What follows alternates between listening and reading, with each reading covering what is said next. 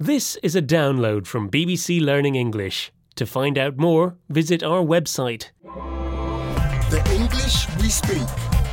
from bbclearningenglish.com. Hello and welcome to the English We Speak. I'm Feifei, but where is Rob? Ah, sorry, Feifei. I didn't know we were in this studio today. Yes, Studio 62D. It says it on this plan. Really? The studios and offices are being refurbished and everything seems a bit chaotic. As long as we follow the plan, we will be okay. Calm down, Rob. Are things really that bad? Yes. First, I sat at my desk and was told to move to another one, and then when I sat at another desk, I was told the boss was sitting there. So you had to move on. Well, of course. And then, when I went to the studio, somebody was in there reading the news. So I was told to find another studio. yes, yes, I get it, Rob. You could say you were moved from pillar to post. Exactly. You mean going from one place to another in a disorganised and chaotic way. I do.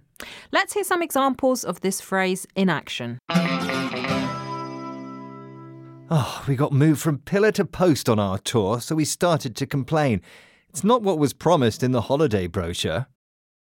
As a child, both my parents worked, so I got dragged from pillar to post trying to find someone to look after me. I was passed from pillar to post when I phoned the bank to try and pay my credit card bill. This is the English we speak from BBC Learn English, and I'm with Rob, who's been moved from pillar to post. That means moving from one place to another in a disorganized and chaotic way.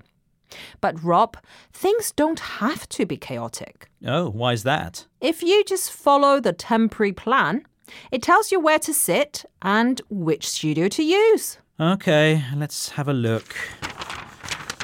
Right, so we're meant to be in this studio 62D. Yes. And where's your desk? Uh, oh no, my desk is right behind a pillar. Ah, nobody will be able to see me now. I'll have no one to talk to. Oh, I think this office refurbishment is going to be really good. Hmm, thanks. Are we at the end of the programme now? Yes, bye. Bye bye. The English we speak. From the BBC.